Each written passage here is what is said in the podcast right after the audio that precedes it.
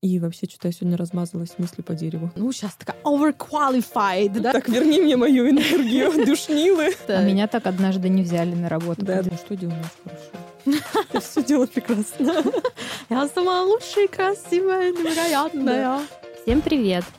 Это подкаст «Мать его, фриланс». Сегодня здесь Алиса, Таня и Юля. Этот выпуск будет без Даши. Передаем ей большой привет, обнимашки, целовашки, поговорим про делегирование. Поехали? Поехали.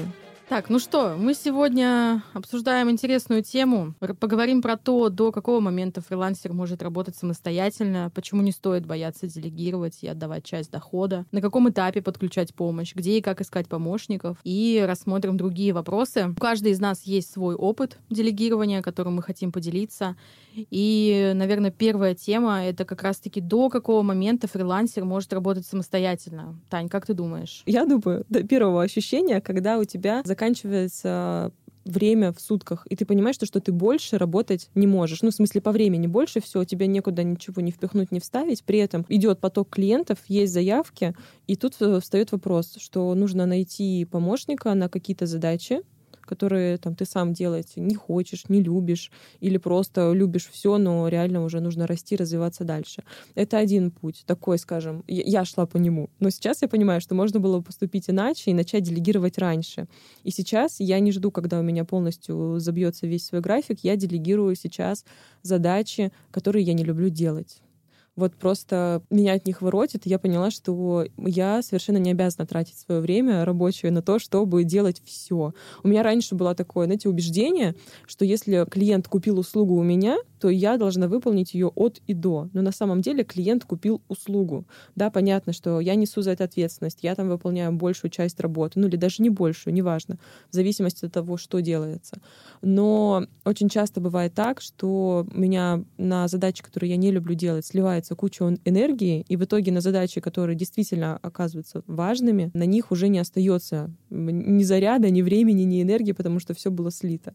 Вот, поэтому я вообще всецело за делегирование. Я, кстати, хотела еще добавить, здесь очень важно понимать, при каком условии у вас заканчивается время в сутках. То есть, если оно заканчивается, не нужно сразу бежать делегировать. Нужно понять, а может быть, вы умеете планировать и распределять свою работу, и на самом-то деле времени у вас намного больше, только вы мемчики посмотрели, в ТикТоке залипли, прокрастинировали. Пересмотрели сериал «Друзья». Да. Это я. И в итоге времени у вас не осталось, и вам кажется, что сейчас нужно все делегировать, потому что я вся такая занятая, но на самом-то деле просто нужно немножко подсобрать свой рабочий график. Признаюсь честно, такая ситуация была у меня.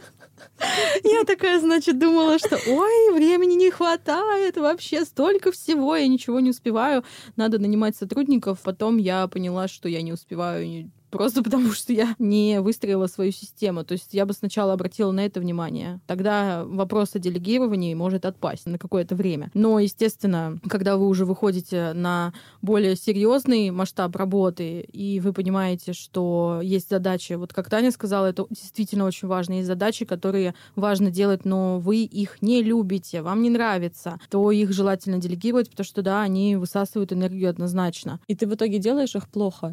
Юля, что ты думаешь про делегирование? Когда пора? Еще в найме я поняла, что руководитель всегда делегирует задачи своим подчиненным. И я была заместителем руководителя отдела маркетинга, и практически все задачи были делегированы на меня. Было очень удобно и очень классно. И я поняла, переходя на фриланс, что мне будет необходим помощник. С самого первого месяца работы я взяла себе менеджера. Юля, скажи, а вот э, ты делегируешь практически с первого месяца. Не боишься ли ты потерять терять важную часть дохода, отдавая какую-то работу другим сотрудникам? Нет, не боюсь, потому что я делегирую рутину, которая, а, по сути, обязана быть выполнена, но при этом без нее, без выполнения этой рутины я не заработаю больше. То есть я понимаю, что делегирование тех или иных задач, которые я отдаю своему менеджеру, они помогают мне освободить время на клиентов для того, чтобы заработать больше. Ну, у меня, например, другая ситуация, отличная от Юли. Я на фрилансе очень много лет. Э, я пришла к делегированию спустя года четыре работу на фрилансе, и уже после выгорания. Мне было страшно делегировать. У меня довольно долго было такое убеждение, что хочешь сделать хорошо, сделай это сам. И довольно долго был страх, что ну а как же вот я сейчас не такого большого гонорара еще отщипну и, и меньше буду получать. То есть мне реально очень долго было непонятно, и не было абсолютно уверенности, а точно ли я стану зарабатывать больше, если я вот сейчас это делегирую. Когда я пришла, собственно, к делегированию, у меня получилось не с первого раза. У меня были и ошибки в выборе, кому делегировать. Было несколько опытов, когда я работала с друзьями, которые были ну, не супер специалистами в этой сфере, но я делегировала какие-то простенькие задачи. И получалось, что даже с простенькими задачами можно накосячить, особенно если ты не выстраиваешь отношения как работодатель-сотрудник, а просто вы по-дружески, э, ой, да пожалуйста, там, да ничего страшного, да, и потом в итоге у тебя дедлайны просрочены, клиент ждет, а ты сидишь сам еще и в итоге делаешь то, что вообще-то делегировал. Недавно прочитала в журнале Forbes о том, что не нанимайте на работу своих друзей никогда.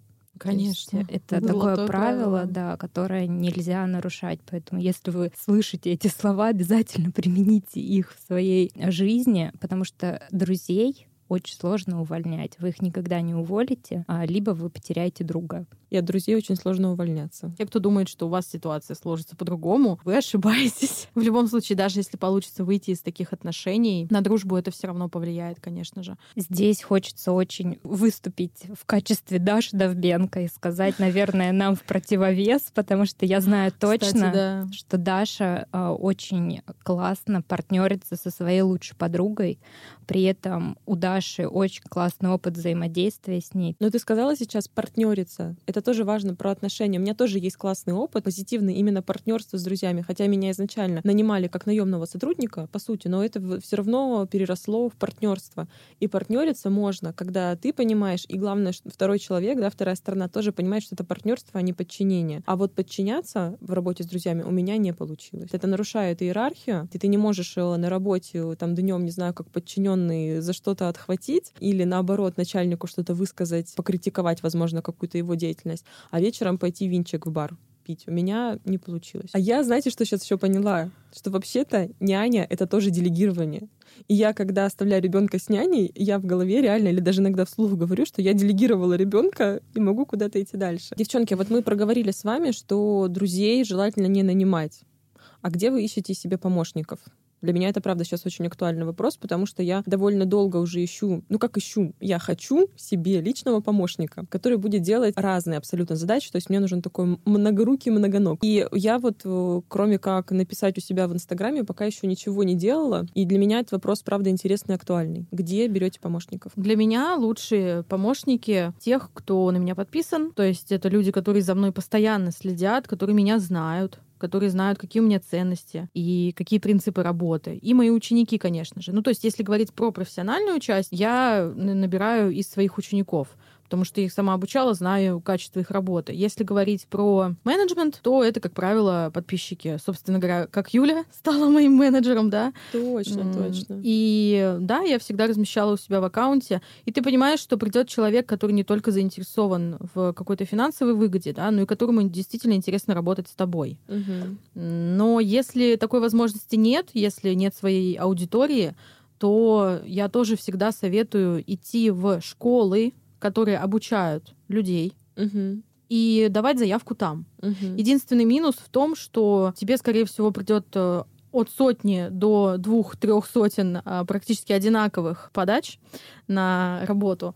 А, но плюс в том, что среди них ты сможешь отобрать э, человека, который будет действительно выделяться, да, потому что если 100 человек подали заявку из того, как учат на курсе, ты как бы понимаешь сразу, что у этого человека, скорее всего, критического мышления такого особенного, uh-huh, а других uh-huh. нет, поэтому тут тоже выбирать э, легко. Вспомнила, что я недавно делегировала одну задачу, это тоже можно, кстати, взять себе на вооружение, что не обязательно брать себе прям полноценного помощника, там, да, там, сторисмейкера, ну, то есть полноценно человека на зарплату можно иногда по необходимости делегировать мелкие задачки. Я недавно так вот на Юду, это сайт, на котором можно, мне кажется, вообще на любой случай жизни найти себе помощь. Выложила там задание на транскрибацию прямого эфира.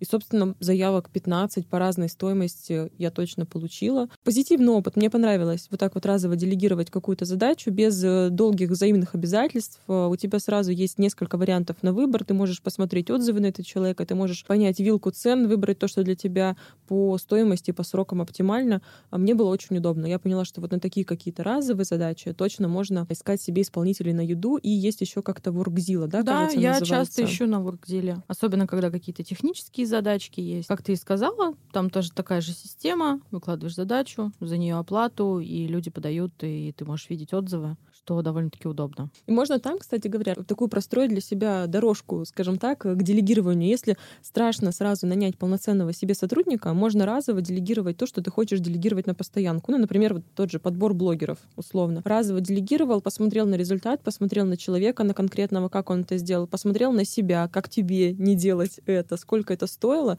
и дальше уже принять решение и так вот постепенно-постепенно по шагам увеличивать ну, количество задач у наемного сотрудника, и в итоге можно прийти к тому, что у тебя полноценный а, сотрудник в найме, но при этом у тебя не было сразу дикого стресса от того, что ты взял человека на зарплату, не понял, как и что ему передавать дела. То есть это такой пошаговый, спокойный вход в делегирование для тех, кто очень сильно боится. Это прекрасно, я буду это использовать, потому что сейчас у меня пока есть один наемный сотрудник. Ну, это, если это так можно назвать. Пыталась искать сотрудника через телеграм-каналы. У меня был уже такой опыт, он не совсем удачный, потому что оттуда сваливается невероятное количество заявок, которые ты разгребаешь потом еще полгода. Ну, типа 800 одинаковых откликов. Обычно я их все просто удаляю, пытаюсь заново найти по рекомендации своих знакомых уже человека, с которым я буду сотрудничать в дальнейшем на проекте. Телеграм-каналы — это да, можно пробовать составлять вакансии, описание для сотрудника, конкретный там список задач, э, выкатывать в эти телеграм-каналы и находить конкретного человека под вакансию. Алис, слушай, я знаю, что у тебя есть своя система выбора подрядчика, да, которому ты делегируешь свои задачи. Можешь с нами поделиться, потому что я знаю, что она очень интересная и отличается от э, общепринятых, Меня скажем сейчас так. заклюют, мне кажется. Потому что люди, которые на меня подписаны, сейчас узнают обо мне страшную правду. Но смотрите, на самом деле мне все таки легче, потому что, во-первых, у меня есть аудитория лояльная, которая знает меня довольно-таки хорошо. Во-вторых, у меня есть ученики. То есть э, среди них выбирать легче. Ты уже знаешь этих людей, ты видел их в обучении, как они себя показали. Но а, когда ты выбираешь э, абсолютно из незнакомых кандидатов, да и, кстати, из знакомых тоже. Во-первых, я составляю странные вопросы, которые мне дают понять внутреннюю мотивацию человека. Это вопросы такие поведенческого характера, допустим, как ты поступишь в такой ситуации, как ты поступишь в этой ситуации, допустим, там у тебя будет несколько свободных часов, чем ты займешься, да, но не настолько очевидные, чтобы человек не смог понять, для чего я этот вопрос, в принципе, задаю. Это первое. Второе, обязательно личный созвон, или, то, то есть видеосозвон или личная встреча, потому что я уже где-то говорила в выпусках, я за пять минут могу человека понять по его энергетике, близко мне это или нет. И может быть ча- часто такое, что да, человек проактивный, ответственный, но мне просто не близка энергетика. Часто такое было, что ко мне приходили люди, у которых больше компетенций, чем мне нужно. И, соответственно, за эти компетенции нужна оплата больше. Но они приходили ко мне, потому что я им нравлюсь, они на меня смотрят, они хотят со мной работать. И один был такой показательный случай, когда ко мне пришла девушка на позицию помощника, но она уже на тот момент являлась таргетологом. Несмотря на то, что мы классно сошлись по личностным характеристикам, я все равно ей отказала и мотивировала это тем, что я увидела в ней желание огромное работать со мной в моих проектах, но при этом я понимаю, что она таргетолог, и ей интереснее будет заниматься таргетом, нежели чем какими-то личными задачами, да, точнее, задачами по блогу.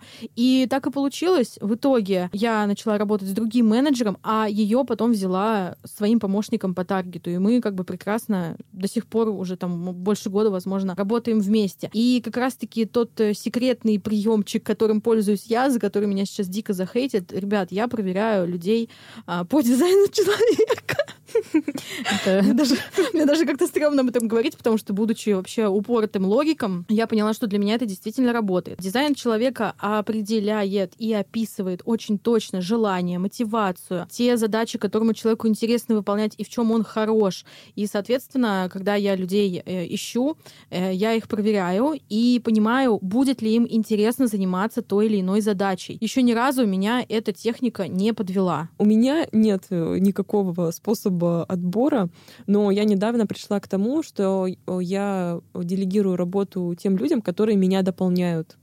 То есть, О, да, это классно. Да, это очень классно, потому что по факту мне нужно не просто передать кому-то задачу, да, мне нужно, чтобы сложился пазл. И если во мне не хватает каких-то качеств, которые нужны для того, чтобы классно и круто там, делать определенный проект, то я подбираю человека, у которого эти качества точно есть. Например, мне очень сложно делать монотонную, рутинную работу прям очень сложно. Я не могу долго сидеть на одном месте.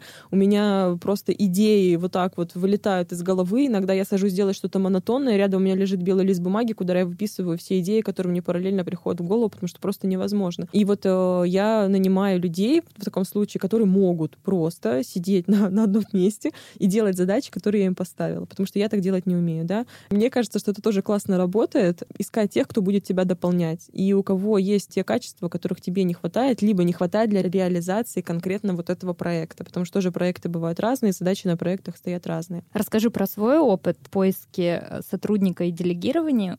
У меня когда-то на еще первом месте работы в Москве, это получается лет семь назад, у нас был классный сотрудник-фасилитатор, который разбирал каждого члена команды на стиле менеджмента по Адизису. Это очень крутой тест. Если вы не проходили, пройдите, вы поймете, какие у вас сильные качества менеджера. По сути, переходя на фриланс, вы становитесь менеджером своего проекта. И вы должны выделить зоны, которые у вас провисают, да, либо вы не хотите ими заниматься, и попробовать их делегировать. Так вот, еще 7 лет назад мне сказали, что у меня очень сильно провисает административная функция. Ну, то есть это функция, которая выбирает в себе бухгалтерию, юриспруденцию, ну, то есть такие вот как раз-таки задачи, в которых нужно сильное погружение, монотонная работа, куча цифр. Да. Насколько там я душнила, но я ненавижу делать вот эти вот задачи. То есть угу. это вообще не мое. И я понимаю, что so с ростом прибыли мне нужно будет в команду нанимать людей, которые будут закрывать вот эту административную функцию. Это сто процентов. То есть там сейчас у меня мама бухгалтер, она мне помогает закрывать вот этот вот мой пласт задач, потому что реально мне, как менеджеру, тяжело это делать. Не то чтобы я полный ноль в этом, но я не хочу в эту сторону смотреть и развиваться. То есть как раз-таки вот как Таня сказала, пазл вот здесь вот сходится ровным счетом прям вот тютельку в тютельку, потому что стиль управления, стиль менеджмента, он складывается там, по-моему, у него есть четыре разных вида из инновационности, как раз вот этой административной функции, функции предпринимателя еще какая-то четвертая, точно не помню.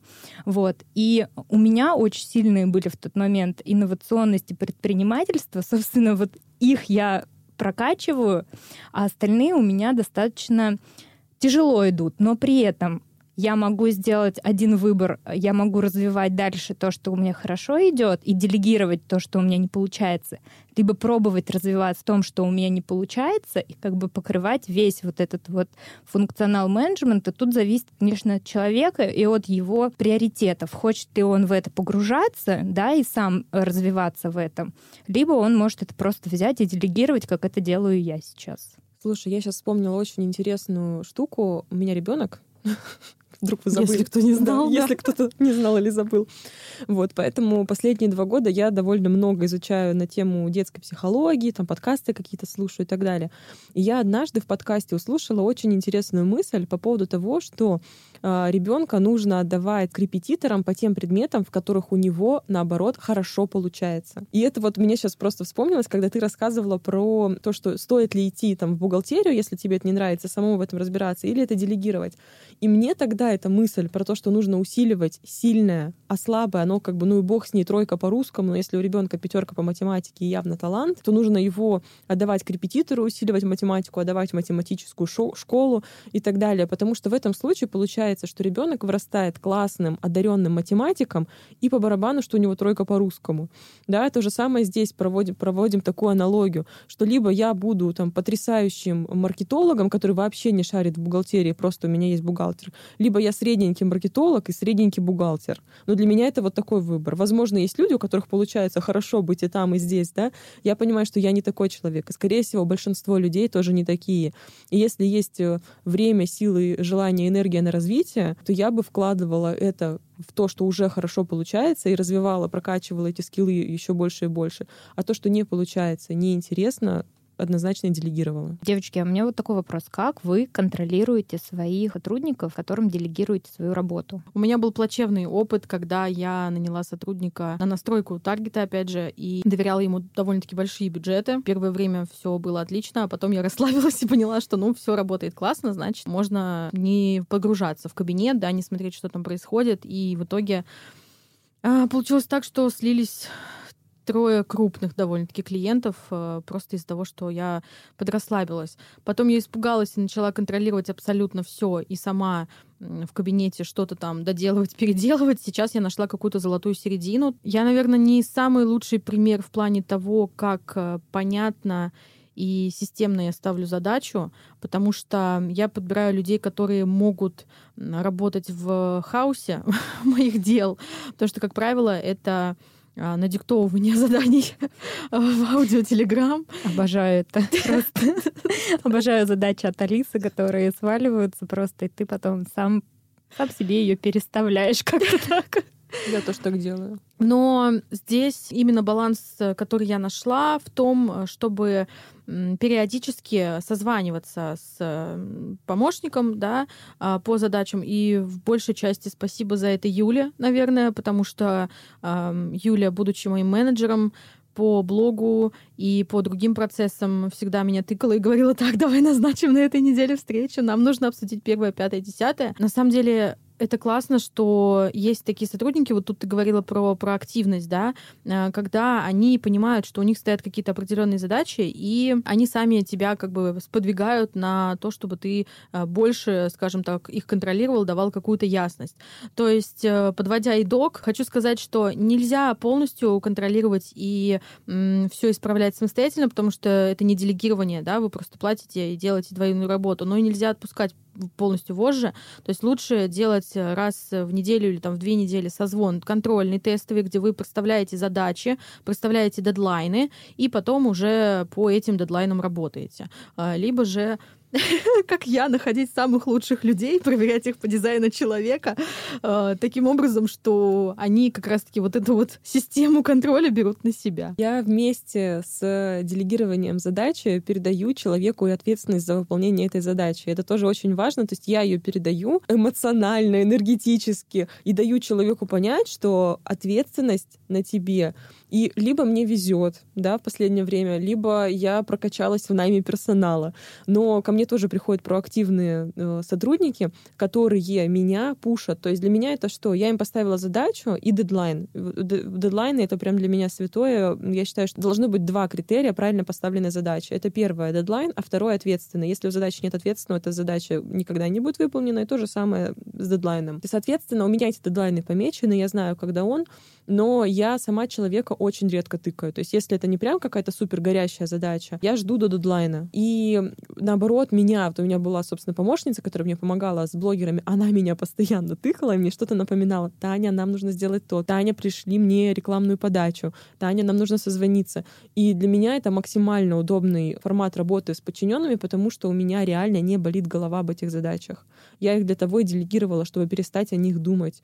Мне нужно просто получать, по сути, результат, ну и периодически проверять. Да, я согласна, что нельзя полностью отпускать контроль, но я и не хочу все время держать в голове информацию, не хочу все время думать о том, как это сделать, что это сделать. У меня бывает так, что у меня по ходу дела вот приходят какие-то гениальные идеи в голову, я точно так же могу голосовым сообщением своему, даже вот мы говорим подчиненному, мне некомфортно говорить слово подчиненному, ну, своему помощнику, да, там либо команде. партнеру, команде. А, я надиктовываю это, передаю какой-то инсайт, передаю какую-то идею, либо также задачи ставлю в голосовых сообщениях, жду, когда все будет сделано. Но при этом у меня, конечно, тоже бывало, и даже с потрясающими э, ребятами, которые все делают в срок, вовремя и классно, бывали факапы. Бывало, что девочка сама забывала про какой-то дедлайн, не контролировала там выход э, рекламы или еще что-то. Я в этом плане довольно спокойный, уравновешенный человек.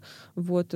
Я не тот начальник, который кидает оргтехникой, а у меня был случай, да, я когда работала в найме, но это отдельный подкаст на другую тему. Так вот, э, я довольно равновешенный человек, э, считаю, что нет нерешаемых э, проблем, все можно исправить, главное, чтобы все были живы. Наверное, можно на этой ноте перейти к теме того, каких людей нанимать нельзя, и с какими помощниками Мгм. работать не следует. Как раз-таки для меня это показатель того, насколько человек ответственный, проактивный. И если мне приходится человеку напоминать, или если, допустим, я вижу, что дедлайн уже близко, а обратной связи или процесса, ну, точнее, отчета о процессе никакого нет, то я понимаю, что, наверное, мне с этим человеком будет сложно в дальнейшем работать, потому что ты очень важную вещь сказала. Мы делегируем для того, чтобы с себя снять нагрузку, да, для того, чтобы об этом забыть, чтобы человек э, это сделал, поставив ему задачу. Но если этого не происходит, если человека постоянно нужно контролировать, ты тоже сливаешь свое время и ресурс на это, и как бы, собственно говоря, за что тут платить. А какие вот вы думаете еще есть показатели, может быть, звоночки, а что пора с людьми расставаться, или, может быть, на начальном этапе собеседования, что вам помогает понять, что с этим человеком вы работать не сможете? Я считаю, что очень сильный показатель того, из какого состояния человек работает. То есть кто-то приходит конкретно за деньгами, да, но при этом он эм, находится на переходном этапе выгорания, да, и с таким человеком очень тяжело работать, потому что тут ты как раз будешь локомотивом, который будет тащить снова на себе все эти задачи, и смысла в делегировании не будет никакого, потому что тебе не только нужно наполнить энергией этого человека, дать ему а, какую-то вот поддержку, да, а еще ты также будешь продолжать тащить на себе эти задачи, по крайней мере, ответственность за эти задачи, потому что человек в выгорании, он, скорее всего, не сможет а, полноценно выполнить те функции, которые ты хочешь ему делегировать. Из какого состояния человек работает, очень сильно влияет, к какому результату он придет. То есть если он работает из состояния ресурса, то он быстрее решит задачи и придет к цели, чем тот человек, который находится на этапе выгорания, и он не очень стремится именно добиться результата, а он стремится больше наполниться энергией за счет там денежных поступлений, твоей энергии, твоего окружения. Он приходит не за тем, чтобы тебе помочь, а чтобы себя наполнить. Поэтому показатель энергии это тоже достаточно сильный показатель, на который я обращаю внимание. Мне кажется, здесь э, тот, кто ищет работу, должен в первую, в первую очередь себе не врать. Да? Возвращаемся к выпуску про, выгора- про выгорание. То есть, э, если вы понимаете, что вы не сможете тянуть э, рабочие задачи, ну, лучше не подавайте. Зачем? Это потом и бэд-карма, и плохое сарафанное радио. Да. То есть в любом случае нужно выйти и как бы сначала выйти, а потом уже искать работу. Я думаю, что здесь нужно обращать внимание именно на то, какая у человека основная мотивация. То есть э, я на собеседовании, особенно когда по видео, ну или лично встречаюсь, сразу же вижу, а, если человек идет э, за деньги, да, или человек идет э, для того, чтобы научиться. Вот я ищу именно тех, кто хочет научиться. Понятно, что оплата это немаловажный фактор. И если я вижу огонь в глазах человека, и он хочет стать лучше в этом деле, я знаю, что он будет копаться, пока он э, не добьет, э, и он будет э, свои результаты улучшать. Но если я вижу, что человек идет, потому что ему срочно нужны деньги, или просто потому что, ну, как бы надо набирать клиентов, да, очередная работа, вот э, с такими людьми я не сотрудничаю. То есть мне очень важно, чтобы человек хотел обучаться и расти. Многие боятся нанимать новичков. Я сталкиваюсь с этой проблемой у учеников на курсе.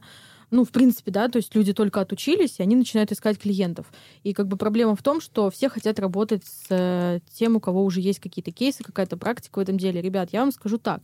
Если вы действительно видите человека, который проактивный, который хочет учиться, по собеседованию вы понимаете, что ему действительно нравится заниматься этим делом, не бойтесь брать новичков. Во-первых, стоить вам это будет дешевле все равно, да, на какой-то тестовый период, это может быть ниже рынка, кто-то вообще работает за кейсы. Я, конечно, советую так не делать, хотя бы какая-то минимальная оплата должна быть. Но у вас есть большой шанс этого человека вырастить под себя и вырасти вместе с ним, и он как бы вырастет в, в вашей команде, да. Поэтому не ищите только людей с, э, каких, с какой-то практикой. Э, Опять же, даже если эта практика была положительная в других кейсах, совершенно не факт, что это сработает у вас. Смотрите в первую очередь на то, как вам вместе будет комфортно работать. Еще один критерий, который для меня очень важен при выборе и какого сотрудника я сто процентов не возьму, если я один раз поймала на лжи, либо на каких-то О, да. таких моментах, что человек э, где-то сюлил, не договорил или сказал как-то... Ну, в общем, если он соврал, то это сто процентов я с этим человеком больше сотрудничать, э, работать э, не буду, потому что я за правду. Я очень люблю быть открытой и говорить честно, что там не получается, тут не получается, там вот здесь профокапили или что-то еще. То есть брать на себя ответственность. Да, и брать на себя ответственность. Тут еще, знаете, один момент про вранье. Я когда-то разговаривала с HR-директором, и у меня был такой вопрос. У нее большой опыт э, собеседования сотрудников на разные должности, там от рядовых до топов, да. У меня был всегда вопрос, врут ли на собеседованиях. И может ли она это распознать сразу? Да. Вот э, при делегировании, когда вы общаетесь с человеком, еще не приняв решение, можно ли понять, врет человек или нет? И как вы это понимаете? Просто я потом расскажу, э, какой вывод был у нас с ней из разговора. Вот хочется ваш опыт. Слушайте, ну, человек всегда приукрашивает, это однозначно, потому что, когда ты хочешь получить работу, ты будешь стараться говорить э, все, чтобы понравиться. Правильно? Я, к сожалению, не могу дать каких-то конкретных советов, потому что, как уже говорила не раз, я просто чувствую людей хорошо.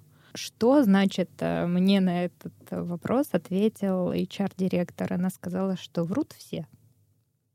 Ну да. Врут ну, все. Ну, преувеличивают. Но кто-то врет э, в очень важных и в очень э, приоритетных вопросах, а кто-то врет в таких вот моментах, э, которых э, можно пропустить и можно простить. А, допустим, там задают стандартные вопросы на собеседовании, да, кто-то говорит, какие ваши ближайшие планы на пять лет. Боже, ненавижу этот вопрос. И, и женщина не сознается, что планирует рожать. Да, и женщина, да, допустим, Ладно, я врала на собеседованиях. Все врут. Вот это ну, пример, это, это пример просто, пример того, что да, все врут, но кто-то врет вот в этих вопросах, кто-то врет в вопросах своих компетенций. Угу. И это очень разный уровень вранья. Я не работаю с жертвами. То есть если человек э, при общении э, первоначальном, а, либо во время созвона бросает такие фразочки, там, что «ну я не знаю», я так много пробовал, у меня ничего не получается. Это такие фразы, которые, скорее всего, никто не будет говорить на первом собеседовании. Но я, проведя довольно много лет своей жизни в коммуникации с людьми и уже в коммуникации с э, наемными сотрудниками, когда я была руководителем, я довольно хорошо и быстро распознаю тех, кто вот в жертвенной позиции, что все должны меня спасти, государство должно выдать мне деньги, ну и так далее по тексту. Я понимаю, что я с такими людьми работать не хочу, это никогда ничем хорошим не заканчивается, этот человек никогда не возьмет на себя ответственность за свой результат, у него всегда будет виноват кто-то другой, скорее всего, ты, неправильно поставивший задачу там или еще что-то в этом духе. И, но это абсолютно неэффективное сотрудничество. Неплохо было бы разобраться, как ведут себя люди с жертвенным э, поведением. Причем я не рекомендую с ними работать и в качестве э, сотрудников, то есть нанимать их на работу, и в качестве клиентов. Потому что когда клиент в жертвенной позиции, из этого тоже ничего хорошего обычно не выходит. Да, это начинается такой коучинг. И, да, спасательство. Когда да, ты внезапно оказываешься не маркетологом, а спасателем, э, психологом там, и же с ними. Вывод такой. Изучайте поведенческую психологию, нанимайте людей, которые вам комфортны по общению, по энергетике, прокачивайтесь сами в этой теме, чтобы это быстрее понимать, и берите людей на тестовый период, потому что проверить досконально никак нельзя. Мне кажется, что мы с вами последний только вопрос еще по этой теме не обсудили. Это финансовую составляющую, как вы формируете зарплату, как вы платите. Мне, кстати, интересно узнать у вас, когда вы платите. Вы работаете по предоплате или по постоплате со своими подчиненными? Я всегда работаю по предоплате. То же самое. Стопроцентный. Да, я тоже. И сама такая да, же. То есть, да. Не, не 50%, не постоплата, только предоплата. С своими помощниками я работаю по полной предоплате. А, иногда я работаю 50% сначала, 50% потом. Зависит от того, насколько прям я доверяю этому сотруднику. Да? Если мы с ним только начинаем работать, я еще пока не знаю, погрузится он или он получит деньги и свалит, да, вот мы тогда делаем 50 на 50. При этом я всегда иду от э, желания своего помощника потому что у каждого есть э, свое видение того, сколько он хочет получать за ту или иную задачу. Я стараюсь не давить на человека средней ценой по рынку, своим видением на стоимость этой задачи. Да? Я стараюсь отталкиваться от желания помощника, потому что я понимаю, что если я буду платить столько ему, сколько он хочет за эту задачу, я получу от него тот нужный результат, который важен мне именно в его работе. Важно договариваться, именно договариваться на первоначальном этапе, за какую нагрузку, какие деньги вы берете. Как я формирую зарплату своим сотрудникам? Я знаю стоимость по рынку, да, сколько стоит примерно эта задача или эта работа. Но, безусловно, я точно так же знаю свой бюджет. Я отталкиваюсь от этого бюджета, просто ищу того, кто готов за этот бюджет сделать эту задачу. Она может быть рыночная, она может быть немножко ниже рыночная, она может быть выше рыночная, бывает совершенно по-разному. И я всегда нахожу достойных и хороших исполнителей, и, безусловно, тоже всегда хочу платить больше. Я вообще э, такой очень... Мне хочется дупать, что я классный руководитель и партнер, и я чувствую за собой ответственность, что вношу вклад в формирование рынка. И я работала с разными начальниками, с классными, с не очень классными, с теми, которые кидали на деньги, с теми, которые задерживали зарплату, с теми, которые платили больше. И я сама знаю, с каким человеком приятно работать, хочется работать в долгую, и стараюсь быть тем человеком, с которым приятно и хочется работать и работать и браться за новые проекты. Поэтому, когда у меня есть возможность выдать человеку премию, я, безусловно, это делаю. А, либо если у сотрудника переработки, то я за эти переработки обязательно плачу. И даже у меня бывают такие ситуации, что сотрудник отказывается, говорит, что да ладно, не надо, я же там вот угу. ну, всего лишь там, не знаю, на часик задержался. Для меня все равно важно заплатить, и, э, и для меня важно это и как вклад реально в развитие рынка, потому что я хочу, чтобы было больше адекватных отношений э, работодатель-подчиненный, и потому что я хочу, чтобы конкретно у этого человека, как правило, я работаю с людьми, которые младше меня, которые только начинают свой путь, и я понимаю, что я тоже могу свой вклад э, в их профессиональное развитие внести и показать им, что вот так норм... ну, на мой взгляд, это нормально. Как бы и так должно быть, что вот так должно быть. Вот такая картина, чтобы человека изначально сформировалась, и чтобы потом, когда он шел дальше работать, ему уже было с чем сравнивать. Возможно, однажды на фоне каких-то других э, руководителей я окажусь э, фиговым, потому что ставила голосовые задачи, там, потому что, не знаю, как, возможно, кажется, платила там не столько, сколько хотелось и так далее. Но моя совесть чиста. Я mm-hmm. знаю, что на данный момент у нас все хорошо, нет никаких конфликтов. А мои сотрудники знают, что со мной можно поговорить, если им хочется больше денег, и мы тоже это всегда на берегу обсуждаем. И я говорю, что, пожалуйста, не уходи никогда молча. Mm-hmm. Если что-то э, не нравится, если хочется больше денег, если хочется другой график, если хочется другие задачи, давай обсуждать, давай договариваться. Потому что я всегда нанимаю э, людей по большой любви. И если я с человеком работаю, это значит, что мне прям очень нравится этот человек, и я очень заинтересована в том, чтобы с ним работать, работать и работать. Да, ты сейчас говоришь, мне очень отзывается, потому что действительно работаешь с людьми по большой любви и хочешь внести свой вклад в их развитие, да, чтобы они на твои задачи не выгорели да, и не да, передумали да. этим заниматься, а наоборот, чтобы у них горели да. глаза. Ну что, девчонки, предлагаю заканчивать. Мне кажется, что сегодня мы рассказали очень много того, что знаем сами про делегирование. А, дали несколько интересных рекомендаций и много-много пищи для ума. Спасибо, что были снова с нами, вы, наши дорогие слушатели. Подписывайтесь на наш телеграм-канал, подписывайтесь на наши инстаграмы и следите за выходом нашего подкаста. Всем до встречи. Пока-пока.